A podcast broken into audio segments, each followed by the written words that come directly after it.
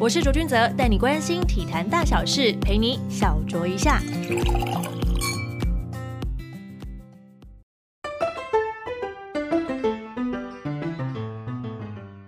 又到了大露手臂、短腿才能驱赶炎热的夏天，拼命运动之后却不知道补充哪些营养吗？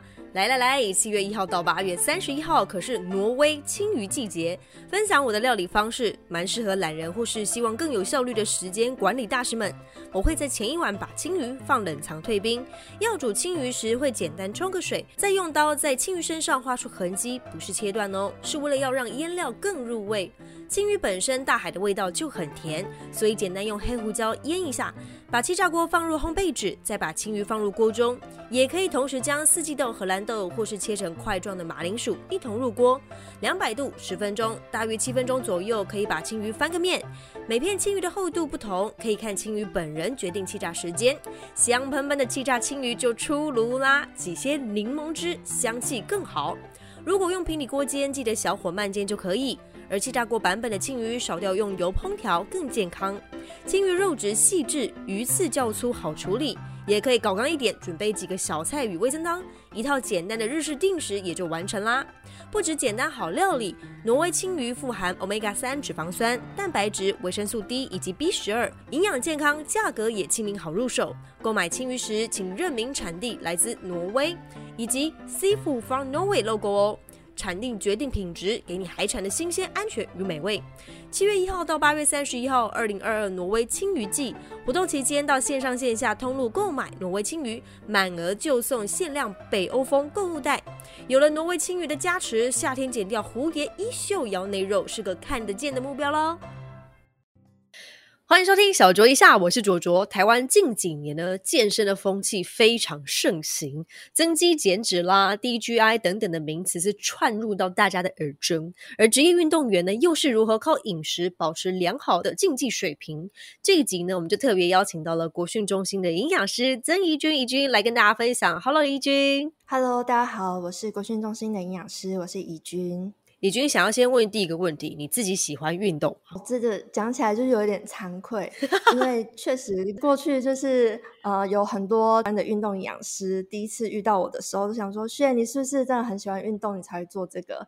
但我算是比较早期进到这一块，我那时候算是有一点误打误撞，所以呢，我想要借一下我们另外一个营养师的称号，他叫不运动营养师，我是 不是这么爱运动的运动营养师？哦，有印象当中，我之前有采访过另外一位营养师，就是会在全家便利商店那个餐盒上面出现的杨营养师然后，他本身就蛮喜欢运动的。我在想说，哎，那会会会想当运动营养师，会不会本身其实就很喜欢运动？还是你是属于喜欢看比赛的那一种营养师？糟糕，也不是，怎么办？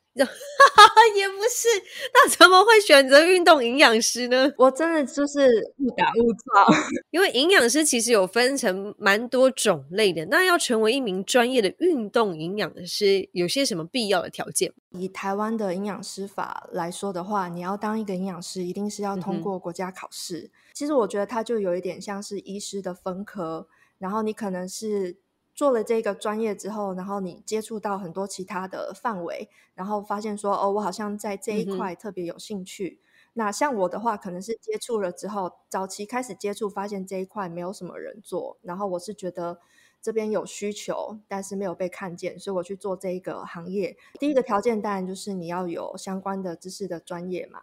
那第二个，就算你可能是像我一样，就是哎也没有 爱运动，然后其实以前可能也没有对这个运动比赛很熟悉，但当你进到这个行业之后，就是要把自己当成是这个行业的人就。以前不熟悉的，要想办法去熟悉。其实我自己后来给自己的心理调试是，像我们中心现在有二十一支队伍，就算我本来喜欢运动好了，我可能顶多也就是只会一项专项或两项专项。那我现在就是我们误打误撞进了这一行之后，如果我花很多的时间去把一个运动项目练起来，其实也不会像他们一样那么厉害。那我又要很短时间之内去熟悉这么多的项目，对我来说是很困难的。所以我后来就想说，其实我们就是一个外行的小白。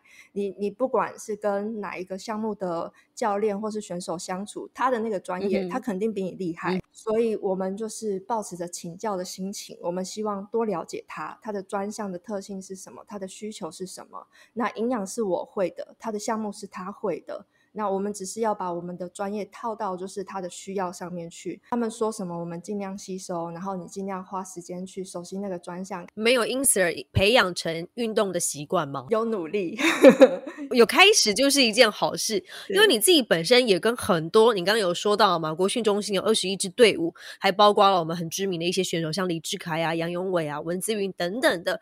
那我想问一下，就是运动营养师是怎么样去协助运动员们更有效的进行？训练，那竞技营养以及训练营养是怎么样去影响他们的运动表现？运动营养它跟一般的营养的差别在于，可能我们是在社区的场域看到营养师，或是在团膳的地方看到营养师。那我们其实是在营养这个知识上面，然后因为某一件事情，所以你的营养状态改变了，然后去支持这件事。所以在运动这个领域，就是因为它的运动专项导致它的生理发生了改变。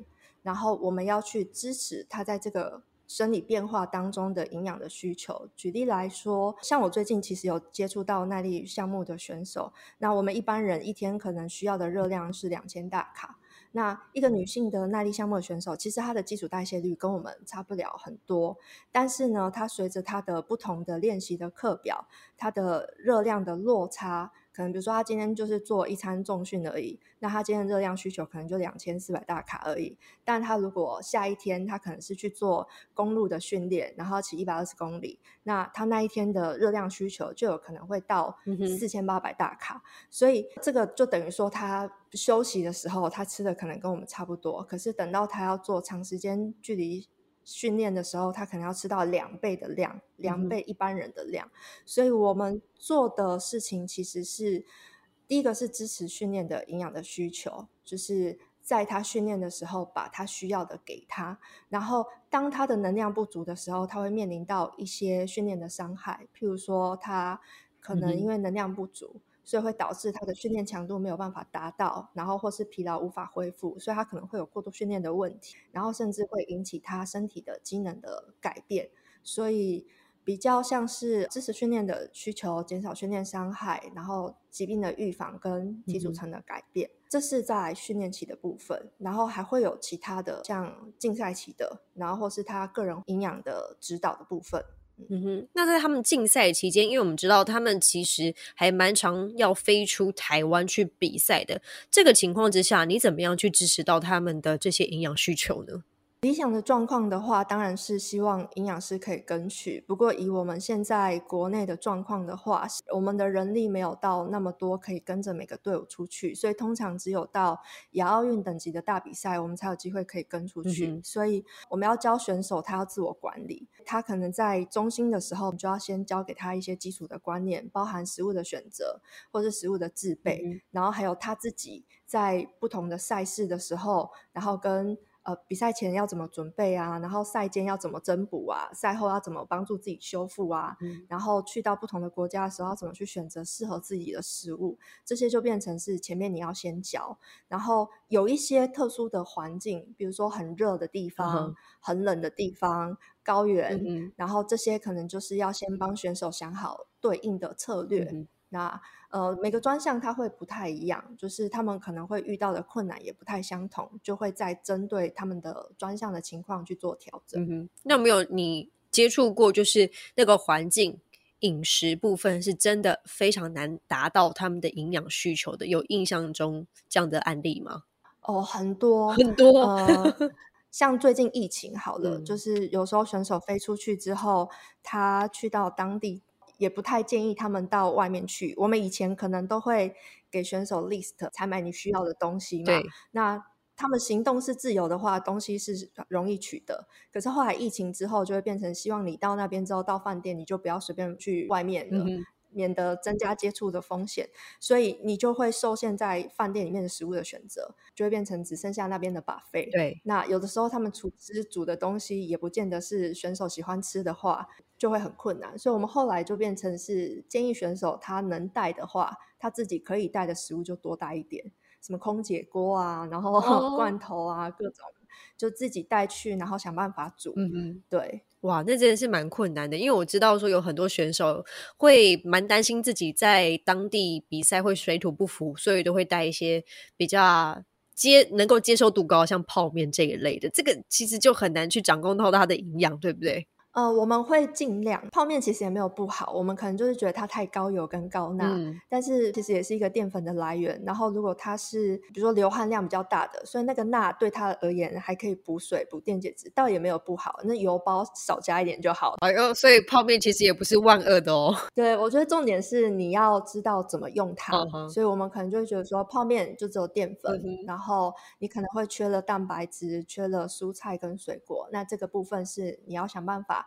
从其他的部分去补的。嗯哼，那我也想问，因为国训中心其实汇集了蛮多的，就是精英跟潜力的运动员，但是专职的营养师只有四位。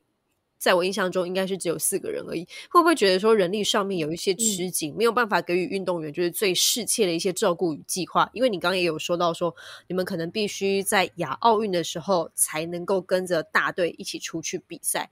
那平常这一些运动员自己鸟兽散，就是四处去比赛的时候，其实只能用远距的方式来去给予一些建议。对我们，其实，在呃奥运结束之后，然后感谢就是选手啊，跟新闻。媒体都有曝光，就是我们运科的一些资源，然后选手也有出来讲说，就是希望可以提升我们运科的人员的人数也好，薪资也好。所以，我们其实体育署也很关心这件事情。那我们有做了一个强化的计划。那我们预计就这两年之内，我们的营养师的人数会补到七个人。今年年底也许就至少会开两个缺，然后补到五个人。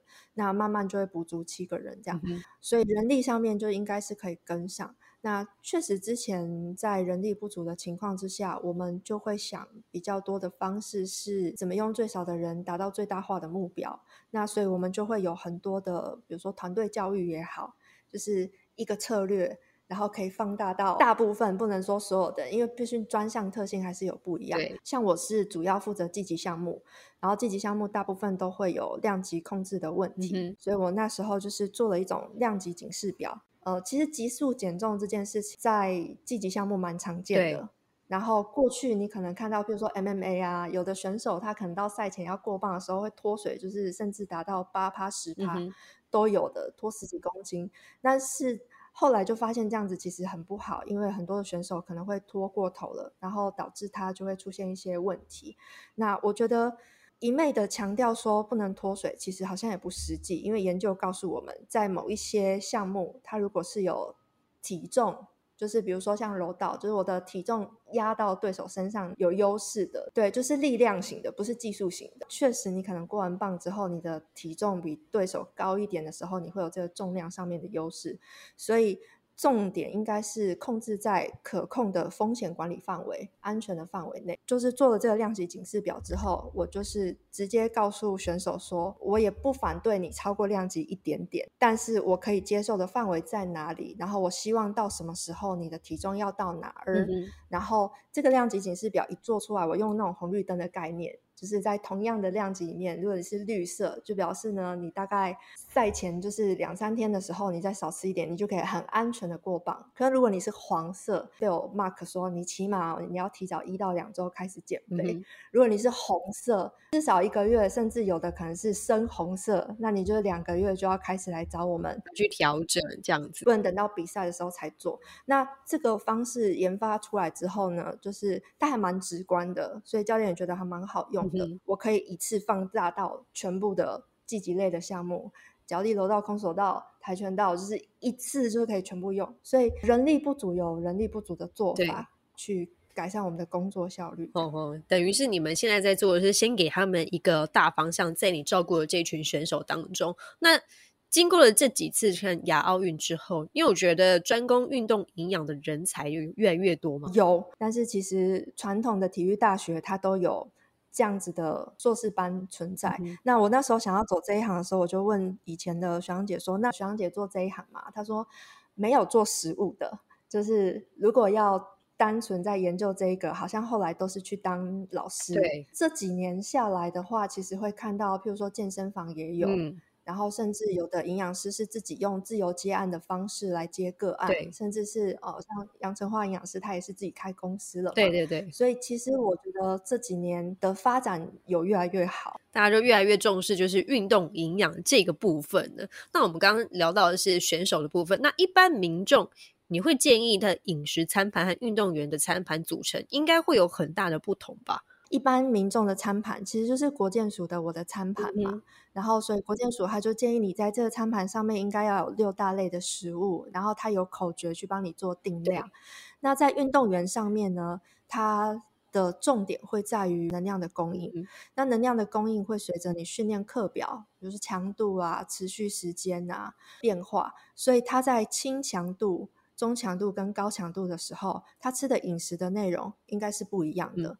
但是因为一般民众他的活动程度没有那么高，所以他可能他的餐盘就是他可以一套走到底，就我每天吃的差不多。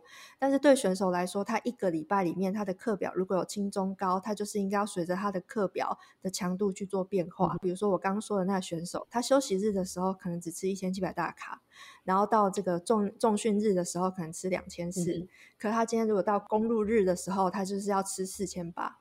那四千八按他原本的食量，他就吃不下，所以我们就会，比如说一大早起来就开始规定他一早起来就要吃什么，好可怕。然后呢，过几个小时之后要开始吃什 么，然后什么东西你要在你出去骑车之前吃完，然后骑车中间呢，每隔多少时间要补几条果胶、几个运动饮料什么，就是他要定时定点的把我们要喂给他的能量吃完，然后这样他才能够达到他那一天的训练。的能量需求。天哪！如果他真的吃不下怎么办？呃，要训练，强迫他吃。倒不是你的胃能够转化、氧化这些糖类的速度，现在认为是可以被训练出来的。所以这个叫肠道适应。对于耐力运动项目来说，这个能力就会很重要。比如说，我们知道那个马拉松项目，就是跑进两小时，那一个选手呢，他可能一小时，他身体能够转化的糖类的量，可能可以到一百一十克。哇！转换率很高哎，对我们一般人可能差不多一小时就是三十克到六十，然后受过训练的耐力选手也许是到九十克，所以你看他可以到一百一克，那他他的 power 就比你足啊，因为他中间的时候他都不缺能量，他可以吸收掉这么多。对，他只要补就好了。等于他的能量是源源不绝。如果以这样的来换算的话，在那个竞赛的过程当中，对，所以像吃不下的选手，我们就是先从少量开始试，慢慢帮他增加，然后选择他快速氧化的形式，然后选择他适合的方式，然后找到时间切点去喂给他，慢慢训练他可以增加。所以你们会有一个表单，就是如果说他们在训练期或是竞赛期，你们帮他规划好，呃，什么时间点该吃多少的量，然后该是什么样的食物，你们都会确确实的去检查之后，然后帮他打个勾，会有这样子的考核的机制吗？应该是说，我们其实很多的选手今天吃的所有的餐点都要拍给我们看。如果这是在一个密集监控期，刚开始介入，通常都会这样子合作一段时间。这个目的是确保我们开给他的课表，他了解我们要开的。食物的分类，然后跟食物的分量，他熟悉这个工具之后，他可能执行一段时间，他练习的很 OK，他就知道哦，我按着这个表吃，今天是轻强度，所以要吃这个表，所以我吃的分量有没有达到？然后我们就会去对我开给你的量，你有没有吃到？然后你今天的感受如何？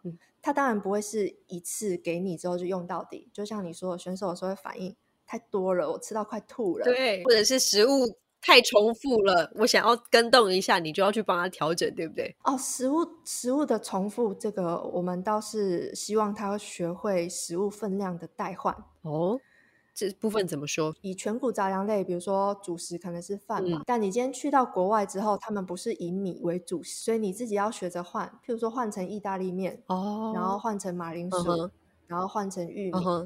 但它只要是同一类别的食物，营养价值是一样的，所以你可以换。可是它分量怎么抓？就是我们其实都有图解，营养师做很多食物图鉴，只能是一个巴掌大，半个巴掌大这样子的去具象的去形容，对吧？对，就是给他图看，平常喜欢吃什么，然后他拍给我们的时候，我就跟他说这个东西只能吃多少，甚至教他怎么称重多少克，然后教他怎么查询。所以很多的选手到后来。很聪明，他们有的时候自己去的时候，他都知道说，所以我今天吃全骨几份，然后肉几份。他们也都学会了这样子的工具来跟我们沟通哦，这样等于就是你们也在帮他做这样的训练，让他自己可以内化这一些营养师给他的资讯。那我们知道，宜君你的专长项目之一是增肌减脂，先增肌再减脂，和先减脂再增肌效果到底差在哪边呢？应该是说，我们先厘清一下问题，比如说增肌减脂可不可以同步进？假设你今天想要同时减脂，又想要同时增肌，它的条件是不一样的。我想要减脂的话，我需要达到是能量的负平衡，意思就是你要少吃。对。但我们研究发现，当你在能量负平衡的情况之下，我的肌肉修复是需要能量的。所以你今天再去做重训的课表，即便你之后吃了很多的高蛋白，它的增肌的效果不如预期。所以假设时间许可的话。就我们还是会希望可以把它分开拉开来，然后另外一个原因是发现太胖的人，他的增肌的这个荷尔蒙对他的反应也是比较差的，所以呢，建议你女生，如果你的体脂肪率大于。二十趴以上，我们指的运动员嘛，可能就会建议你可以先减脂。男生的体脂肪率大于十五趴以上，可能就会建议你先减脂，然后再去做增肌，这样效果可能会比较好一点。因为增肌的它需要达到能量的正平衡哦，就是很多人会有一个迷思。以为我增肌的话呢，是不是只要吃很多的高蛋白就好了？没有这件事情，大家很天真呢。对，就是首先是你应该是要有足够的训练刺激嘛。当你有足够的训练刺激的时候，你吃很多高蛋白去做修复。可是如果你的能量是不足够的，那它也没有办法达到增肌。所以其实第一要诀是你的热量要足够。先不管你的蛋白质摄取量到底要不要足够，你要先热量足够。假设你还要减脂，那就会跟你的目标相违背。对啊，所以呃，我们比较建议的顺序应该是：假设你的体脂肪率太高，那你应该要先减脂再增肌。对，我们知道说大家会想要去做重训，真的会有这样的迷失，说我只要一直吃高蛋白，然后做重训，我就会变得很壮。不完全是这件事情，因为肌肉它是需要修复，你做重量，你等于是把你的肌肉给撕裂。它需要有修补的时间，那你那个时候再去增加你的蛋白质是没有效果的，你就跟喝饮料一样，你只会变胖，是不是这个样子呢？怡君，对，没错，没错，没错。还好我对自己有自知之明，而且刚刚怡君分享了两个数字，就是女生二十趴以上跟男生十五趴以上，就是要稍微注意一下自己的体脂肪。这是针对运动员，所以大家不用那么介意自己那个数字，好吗？因为我也是超过二十，蛮多的。有什么样测量的数值或者是指标可以帮助自己了解身体的状况？因为我们知道说，很多健身的人在他开始运动之前，大家都会去测量像 In Body 这样子的，就是机器来去了解自己的身体目前的，就是组成的一些状态啊等等。如果就营养师而言，你会最在意？意哪两个，或者是哪几个数字，对于来说，哦，你在吃的部分是要特别注意的呢？吃的部分的话，我们其实会先去看他的疾病史。就如果我们是说吃的部分的话，因为现在有很多的民众，其实他可能是有慢性疾病的。之前有遇到一些教练，他可能没有先做过那个选手的病史的询问，然后他就是像一面就建议他高蛋白。然后或者是呢，你没有先问过选手的情况，就一昧建议他低糖的饮食，这都没有考虑到他个人的状况。所以第一个当然是要先确认说，说他是健康的，你才能够遵照一般的饮食的原则。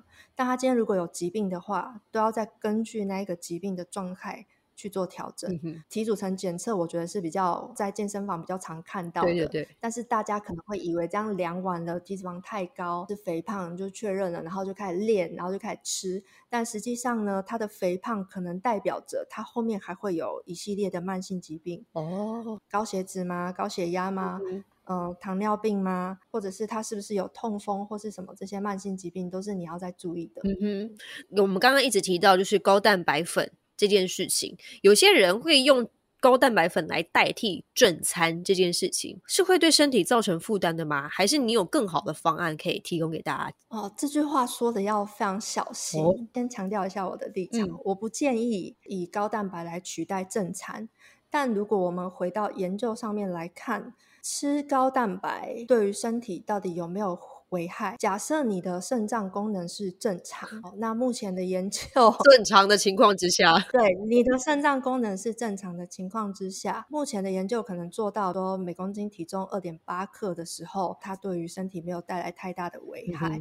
但是哈，但是我们可能在动物实验上面会看到，比如说我在短时间之内给老鼠的蛋白质的量从十几帕提升到三十到四十的时候，你会发现老鼠的肾脏功能或是它的生殖球过滤率会出现了一些异常。回到人来说的话，太快或是太多，我觉得都不是很合适。那我们一般说的高蛋白。那它的定义大概是每公斤体重一点一加减零点二，这样就算高蛋白。可是其实你去看很多运动员的建议的蛋白质的量，我们耐力运动员就是建议一点二到一点四。然后肌力可能就是一点六到一点八，然后甚至它是长时间的耐力都有可能到二。那现在也有一些对于节食的，就是减重期间的，他也觉得蛋白质量可以拉到二点二。但我个人会比较保守，因为大部分的研究他做的时间都比较短。可能做个七天，可能做了一个月，然后我没有观察到你的肾脏受损，这样就是代表很健康吗？因为毕竟我们在动物实验有看到，你太快或是太多的给蛋白质的时候，在动物上面是会出现损伤，所以我会觉得，你如果短期有一个减脂的需求，你短暂的拉高你的蛋白质量，我觉得 OK。但是长期来说的话，均衡饮食还是王道。虽然被讲到快要烂掉了，可是。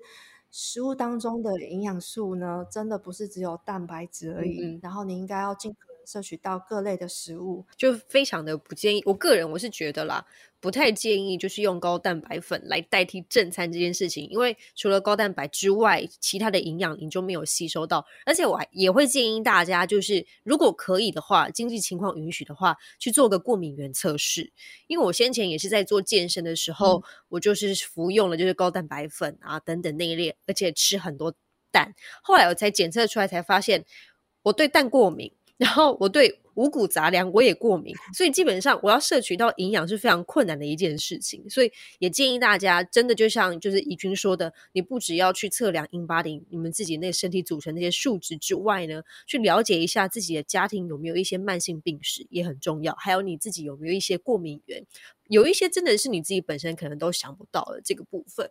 那接下来呢，就要问到就是怡君，除了自己本身的运动营养专业之外，你自己也致力于推广。反剂药相关议题啦，因为部分的运动员会提升运动表现，会使用这运动增补剂，它跟运动禁药有些什么区别？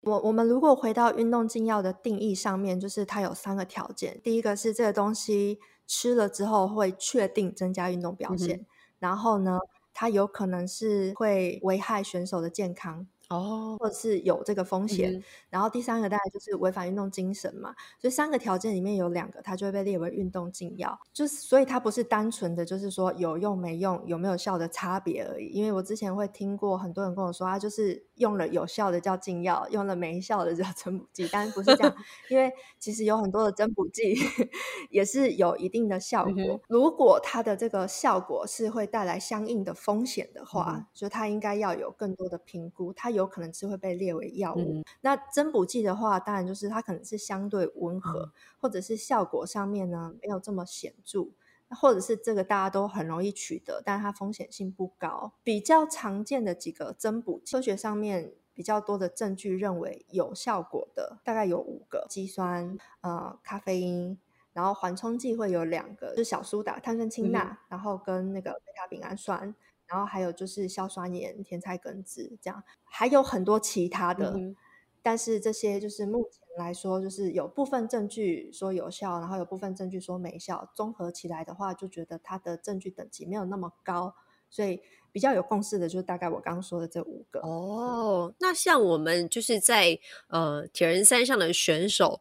大部分都会在比赛的过程当中去使用像是果胶啊，或者是一些巧克力等等的，那些也可以被归类为在运动增补剂里面吗？它其实应该比较算是在营养食品。营养食品，它其实里面的成分大部分都是糖类、脂肪、蛋白质，就是我们食物里面吃得到的这些营养素。那只是呢，呃，我们本来在运动的时候就是消耗很多人能量，跟汽油一样。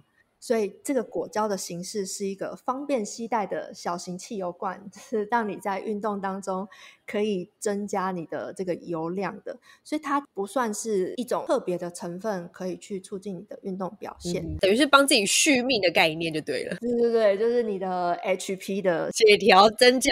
有一个运动增补剂，我倒是希望提醒大家要注意的，就是咖啡因。咖啡因它其实在二零零四年的时候，它是有被列到运动禁药的兴奋剂里面，也就是说，它其实跟兴奋剂一样有相同的效果，也确实是有效的。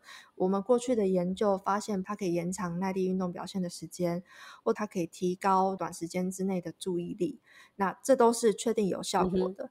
但它后来为什么被移出去？因为太多的食品里面有咖啡因，真的很多食品里面都有咖啡因啊！很多人早上起来就需要一杯咖啡。如果因为这样处罚选手的话，会很难厘清摄入的来源到底是哪里，然后。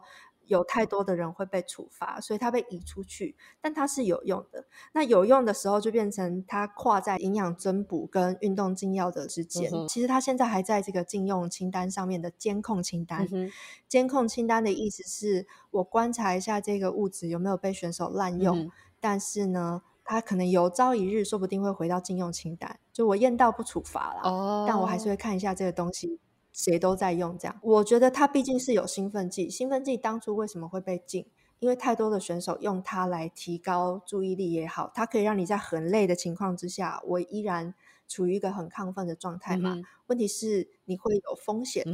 这个风险就是使用了过高剂量的咖啡因之后，导致这个心脏病发、猝死，这都是有的。所以其实你看，我们政府它现在也规定都要饮料咖啡因的含量了。我们会发现很多的运动员他在使用咖啡因增补剂的时候，忽略掉这个剂量的问题。哦。它其实是有安全剂量，安全剂量当然是比较高一点，但是其实它有个体性的差异。有的运动员可能吃到六十克，他就觉得哦，这个心跳的感觉让我觉得很不舒服。有的运动员也许可能到三百毫克、四百毫克都不一定。那文献上建议对运动表现有帮助的是三毫克到六毫克，可是近几年有更多的文献都是建议说，哎，可以下修，看运动员的个人的体感，就是也许呢，有的运动员到一毫克每公斤体重，他就觉得。有感觉了，那你就不需要用到这么高的剂量。那如果用到很高的剂量的时候，都会带来一定的风险。最近有观察到一个比较不好的是，台湾的人对于这种保健食品啊、跟药品啊，都保持着一种太过于迷信的态度。今天你想要提升运动表现也好，或者是我想要改善一状况，他都不会先去问说我饮食上面有哪些要调整。所以回到增补剂也是一样，吃什么成绩会变好？那我们知道咖啡因是一个有效的增补剂，然后我就会观察。达到有些教练，他可能会把它放在小选手身上，国高中太早了吧？这样子不行啊！所以我。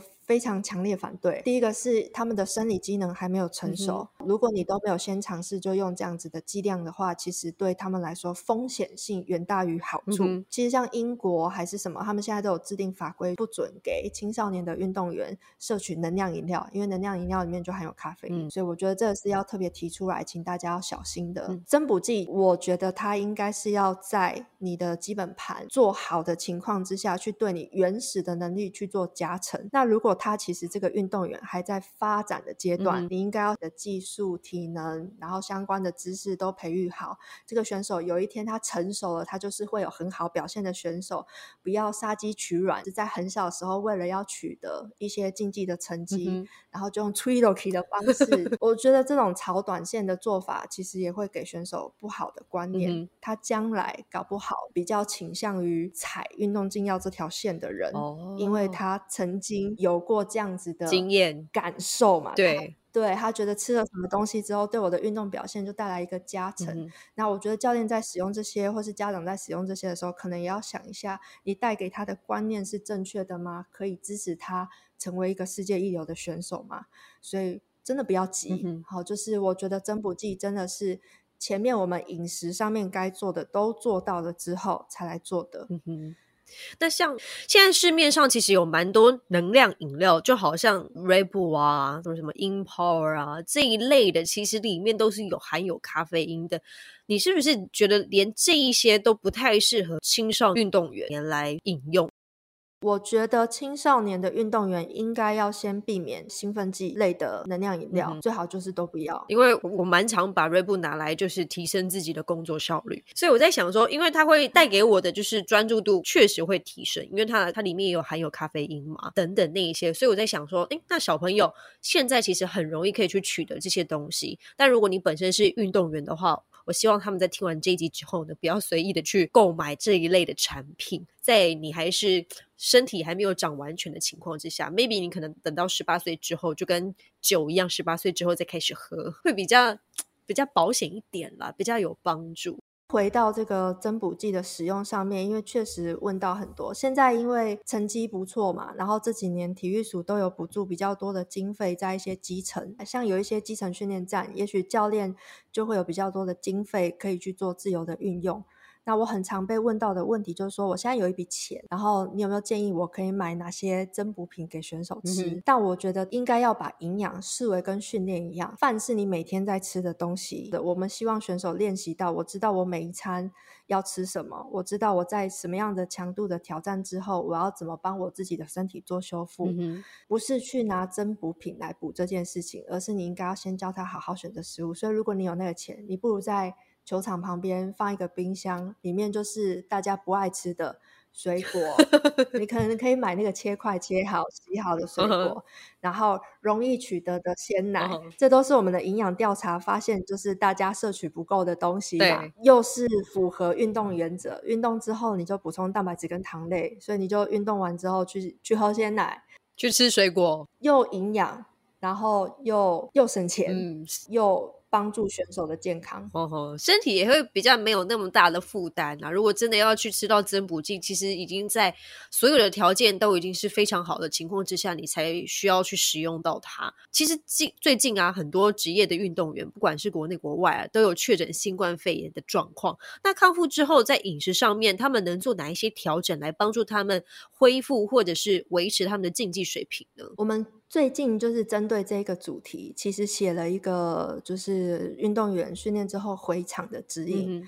但我在写这个部分的时候，我把它分成三块。第一个呢是就跟刚刚一样的概念，就是你的营养这件事情不是等到发生了之后才来做，所以应该要先问说，我吃什么让我的身体的免疫力比较好。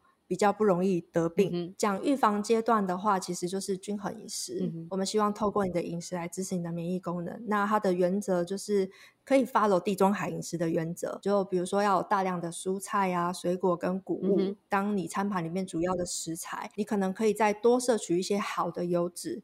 比如说橄榄油，或者是深海的鱼类，可能一周可以吃到两份。再来就是益生菌，可以多摄取一些优格啊、优酪乳。第二个是针对染疫之后有比较多症状上面的支持，就是。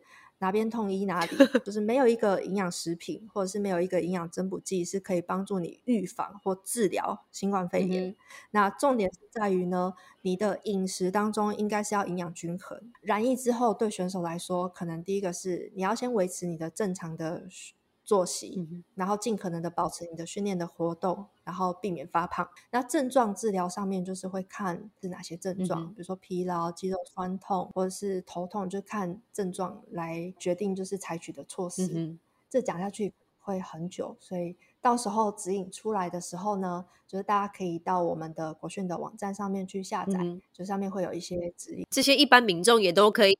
就是去参考的就对了。对对对对对对对。回场之后的最重要的目标其实是确保不要在营养状态不佳的情况之下训练，所以他的训练时候的营养原则就会回到运动营养的原则：运动前、中、后该吃什么，水分该怎么补，就回复到他可能在没有染疫之前那样子的状况，是吗？对。但是总热量就是要根据他现在的训练强度下降而下调。那如果是一般民众呢，没有那么运动员的强度的情况之下，他们在染疫之后康复，饮食上面有没有特别需要注意些什么？就没有了。如果你已经康复了，其实你就跟一般人一样，摄取这些能够维持你的免疫能力、支持你的免疫能力的饮食就好。哦，最后一题真的很重要，因为现在我们的那个疫情呢，虽然说是慢慢慢慢的可能会离我们远。去，但现在我们身边还是蛮多确诊数的。我本身也是确诊，就是康复过后，所以我就觉得这营养的摄取真的是蛮重要的，会要让自己的身体就是恢复到之前那样子。健康的情况之下，所以我就疯狂的进食一些坚果类的东西，然后然后优格也买一大桶，想说每一餐都可以稍微补充一下自己的能量，让自己赶紧的恢复健康。今天非常感谢怡君这么丰富的分享，谢谢谢谢怡君，谢谢谢谢左左。这集不只是运动员，也给正在增肌减脂的大家可以有一些些参考的方向喽。小酌一下，我们下次见啦。